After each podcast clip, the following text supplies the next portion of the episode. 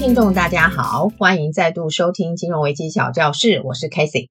今天播出的时间呢，刚好是落在双十一，不知道大家是不是已经实现剁手的快乐呢？买的一塌糊涂，昏天暗地。今年的我呢，倒是很克制，没有买啥东西，顶多就是一两台小家电。步入中年才发现，身体健康、养颜美容才是我的最爱。总之呢，听众们的身体呢，都要好好的照顾。只有把身体照顾好呢，才可以逐梦踏实。OK，闲聊结束，马上回到民国八十七年，也就是西元一九九八年的本土性金融风暴。这场风暴暴雷的不仅仅只有企业，还有金融机构。在前面几集的节目呢，已经分别介绍国产汽车 CAC 的掏空案。中央票券公司的跳票案，有兴趣的听众朋友们都可以回去再重听哦。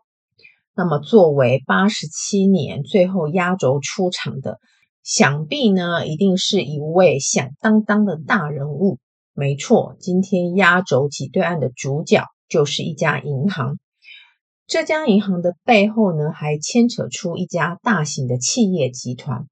同时，这家银行竟然也是中央票券公司的股东之一。央票出事，表面上虽然与这家银行的挤兑案扯不上直接的关系，但是间接的关系却是有的哦。这家银行就要来作为民国八十七年的最终篇章。他是谁呢？在危机的当下，这家银行的名字叫做台中区中小企业银行。危机之后呢，更名为台中商业银行。没错，现在各位还是可以看得到这家银行有好好的活着。八十七年十二月，台中区中小企业银行改制为银行，名称就叫做台中商业银行。接下去呢，为了方便说明，在改制之前呢，我们就称它为中企；改制之后呢，就称它为中商银。话说，中企前身是台中区和汇储蓄股份有限公司，在四十二年八月的时候就已经开始营业，六十七年改制为中企。草创之初呢，资本额只有五十亿，目前呢已经来到七百多亿元，算是我国中型规模的银行。挤兑案爆发的时点是在八十七年的十一月底，这个时点大家一定会觉得，哇塞！怎么企业暴雷、金融机构挤兑案全都挤在这个月发生？企业的麻烦事一桩接着一桩，金融机构也不遑多让，似乎害怕挤兑案的风头全被企业给抢尽，说啥也要掺一脚。企业与金融机构之间资金交流的不当关系，似乎比想象中的还要错综复杂。可怜的主管机关还必须在这堆乱麻当中理出一点头绪。让这些风暴可以取得暂时性的止血，只求站稳脚步之后，再来思索下一个阶段的稳定市场措施。央票发生跳票的原因，在前两集的金融危机小教室已经为大家解析。至于中企引发的挤兑风波，规模当然要比央票还要来得夸张。光是挤兑的金额就可以站上我国金融机构挤兑史上提领金额最高纪录的宝座。至于牵扯的政治以及社会的新闻，那更是不在话下。如果要以简单的几句话来交代中企的挤兑案，大致可以说成：企业财团负责人成功取得中企的经营权之后。顺理成章将中企作为集团资金调度的金库，透过人头户的授信、架空董事会等进行超贷手法掏空中企，目的就是要进行旗下集团股价的护盘以及贪污之用，最终导致中企挤兑案爆发。财团负责人最后下场竟然跟之前的危机案主嫌一样。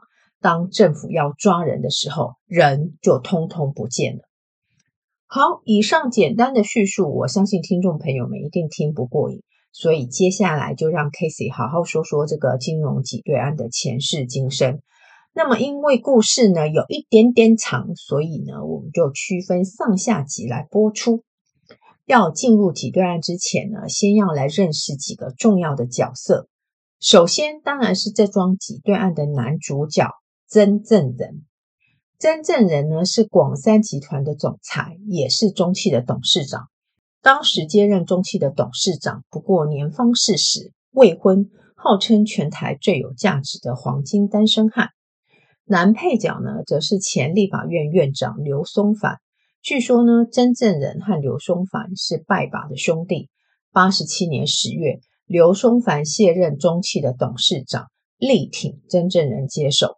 中汽爆发起对案之后，也间接冲击到刘松藩的立委选情，导致刘松藩虽然有选上立委，但是与立法院院长的宝座失之交臂。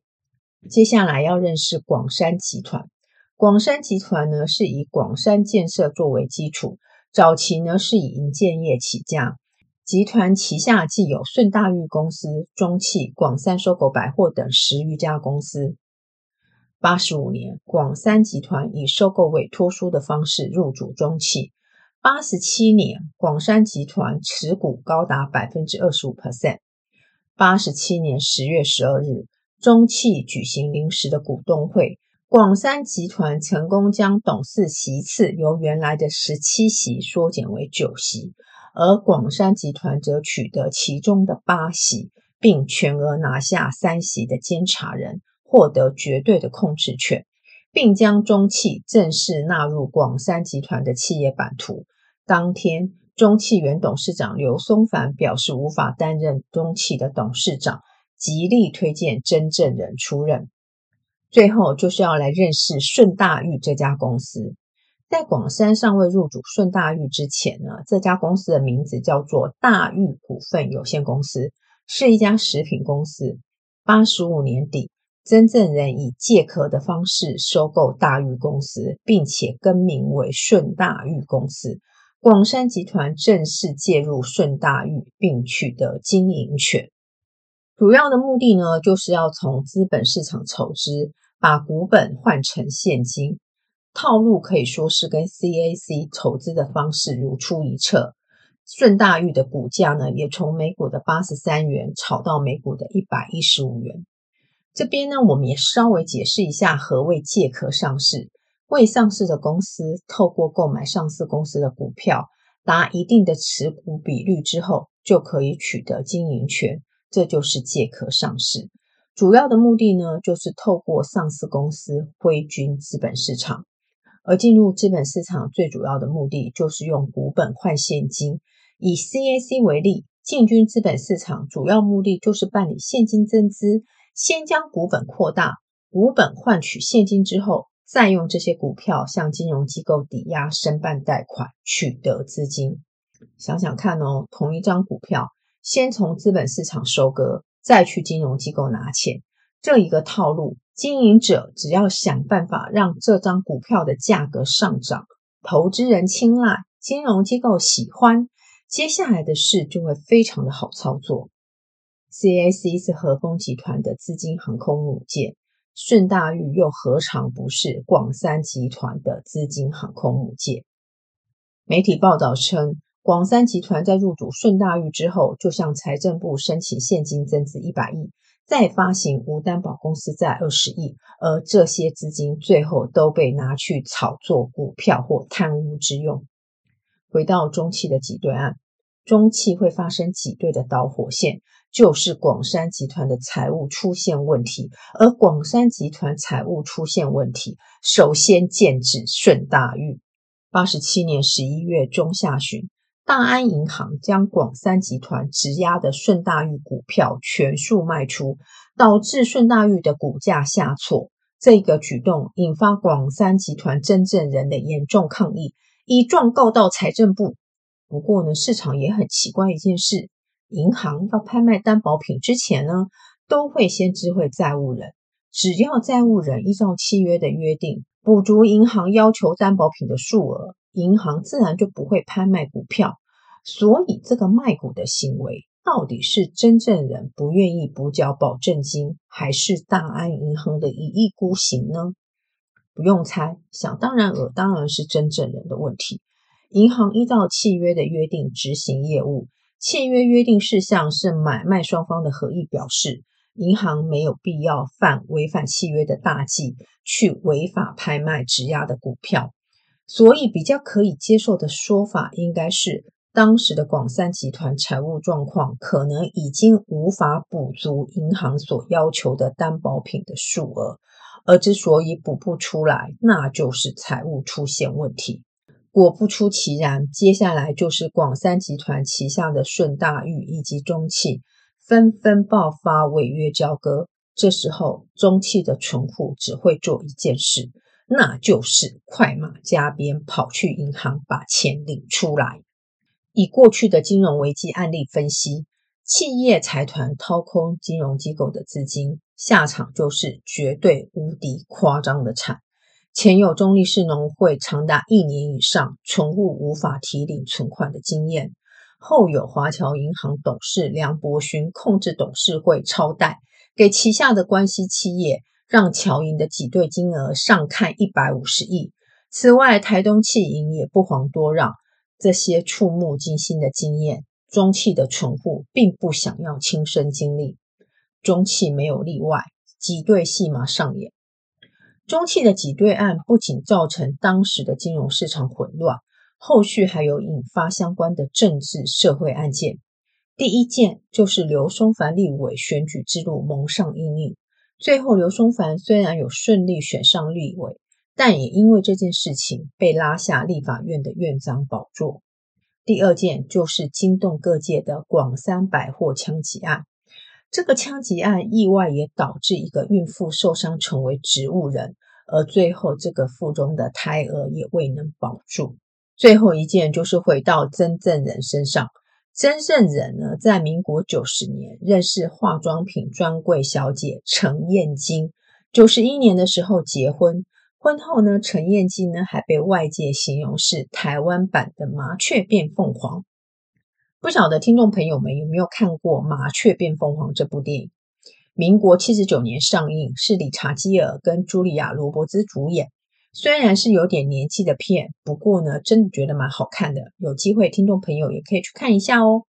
照例，我们先来整理当时的新闻重点内容。八十七年十一月十九日，顺大裕大股东广三建设指控大安银行贱卖顺大裕股票，涉及背信，要求大安银行立即偿还质押股票。对于广山这种大动作的指责，业界倒是十分好奇。毕竟广山集团只要把银行要求补足担保品这件事做到就好了，做不到又要哇哇大叫，到底存啥心眼？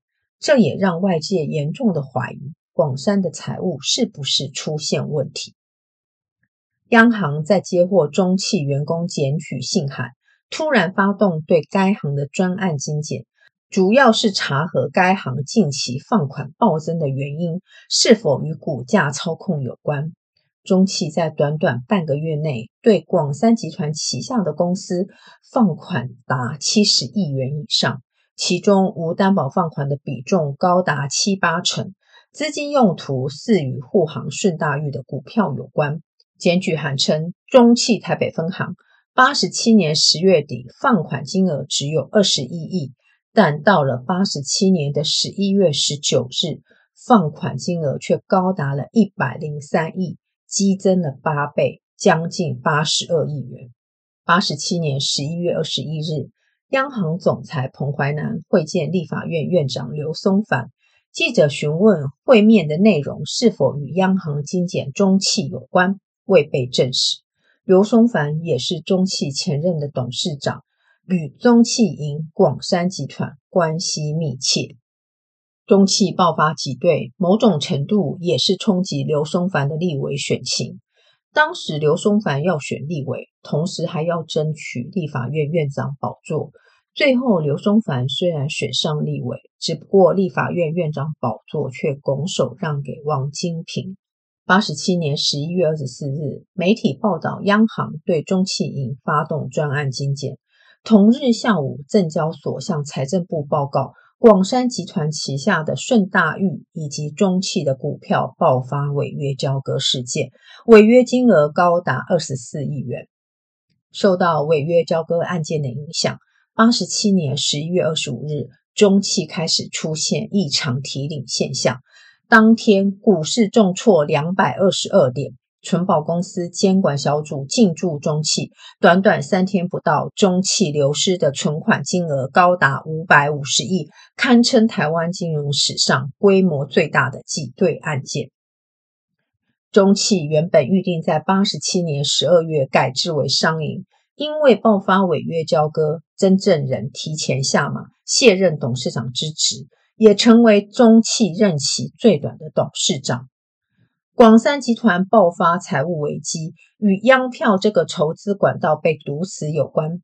中汽也是央票的股东之一，持股比例约百分之四。虽然顺大裕并未透过央票发行票券，不过因为央票的事件，导致金主缩手。当顺大裕遭到空头强力灌压，真正人大力资金护盘。终究无力回天，也导致中企与顺大裕违约交割案件爆发。中企对关系人放款，应该是台湾金融史上董事会最大的舞弊案。为了稳定存户信心，中企以其资产为担保，发行一千亿元可转让定期存单，并有九家银行参与承购。这也是财政部首次利用此种方式来解决问题金融机构资金流动性不足的问题。八十七年十一月二十七日，中期的挤兑案已趋于平息，一千亿的定存单最后只动用了六百五十亿。财政部呢，原来主意林园集团旗下的汇通银行合并中商银，但真正人迟迟不履行交出股权的动作。再加上有多数的股票质押在金融机构身上，因此汇通银行只好转向由股票市场收购中商银股票。但是这场收购案却在八十八年的四月传出变数，主要是林园集团不满中商银的老股东反悔，以及迟迟未收到中商银的财务账户等理由，合并案破局。八十八年五月。中商银召开股东会，在老公司派蔡、廖、杨、陈等九大家属充分掌控五十一 percent 的股权下，董事长、总经理等重要职务将由蔡玉芳、蔡玉章担任。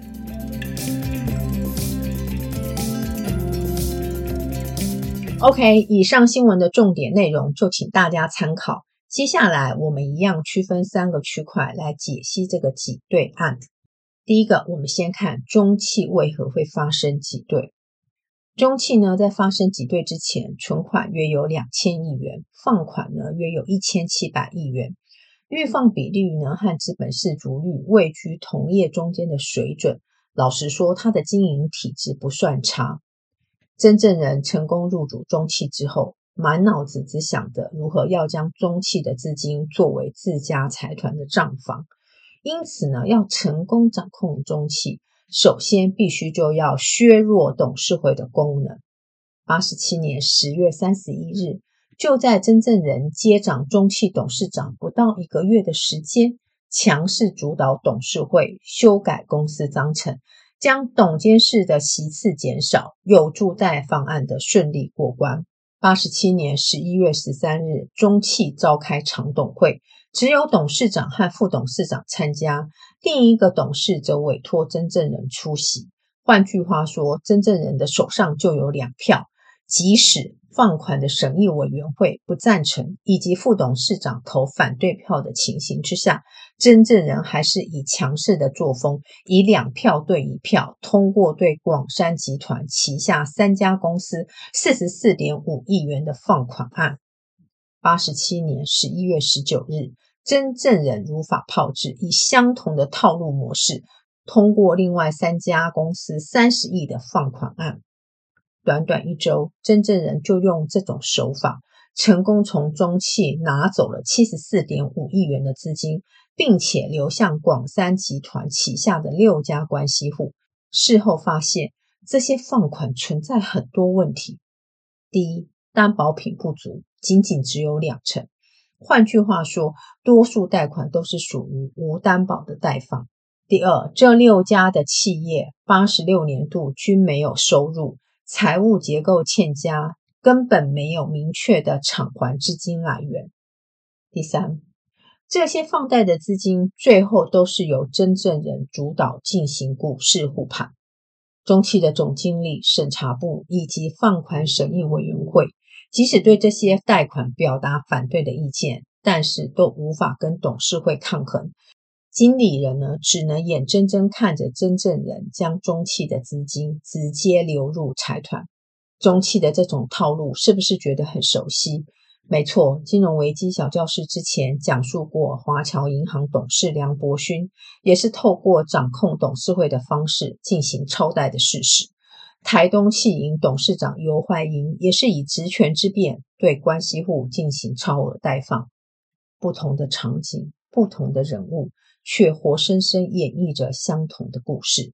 我想这些不法的情势，看在中企原先的老股东们眼里，真是情何以堪。OK，今天的节目就先到这。下一集的节目呢，将要说明政府呢是如何处理中汽的挤兑案，以及呢我们可以从中期案学到哪些 lesson。当然，必须要继续支持 Casey 的金融危机小教室。我们下期再见，拜拜。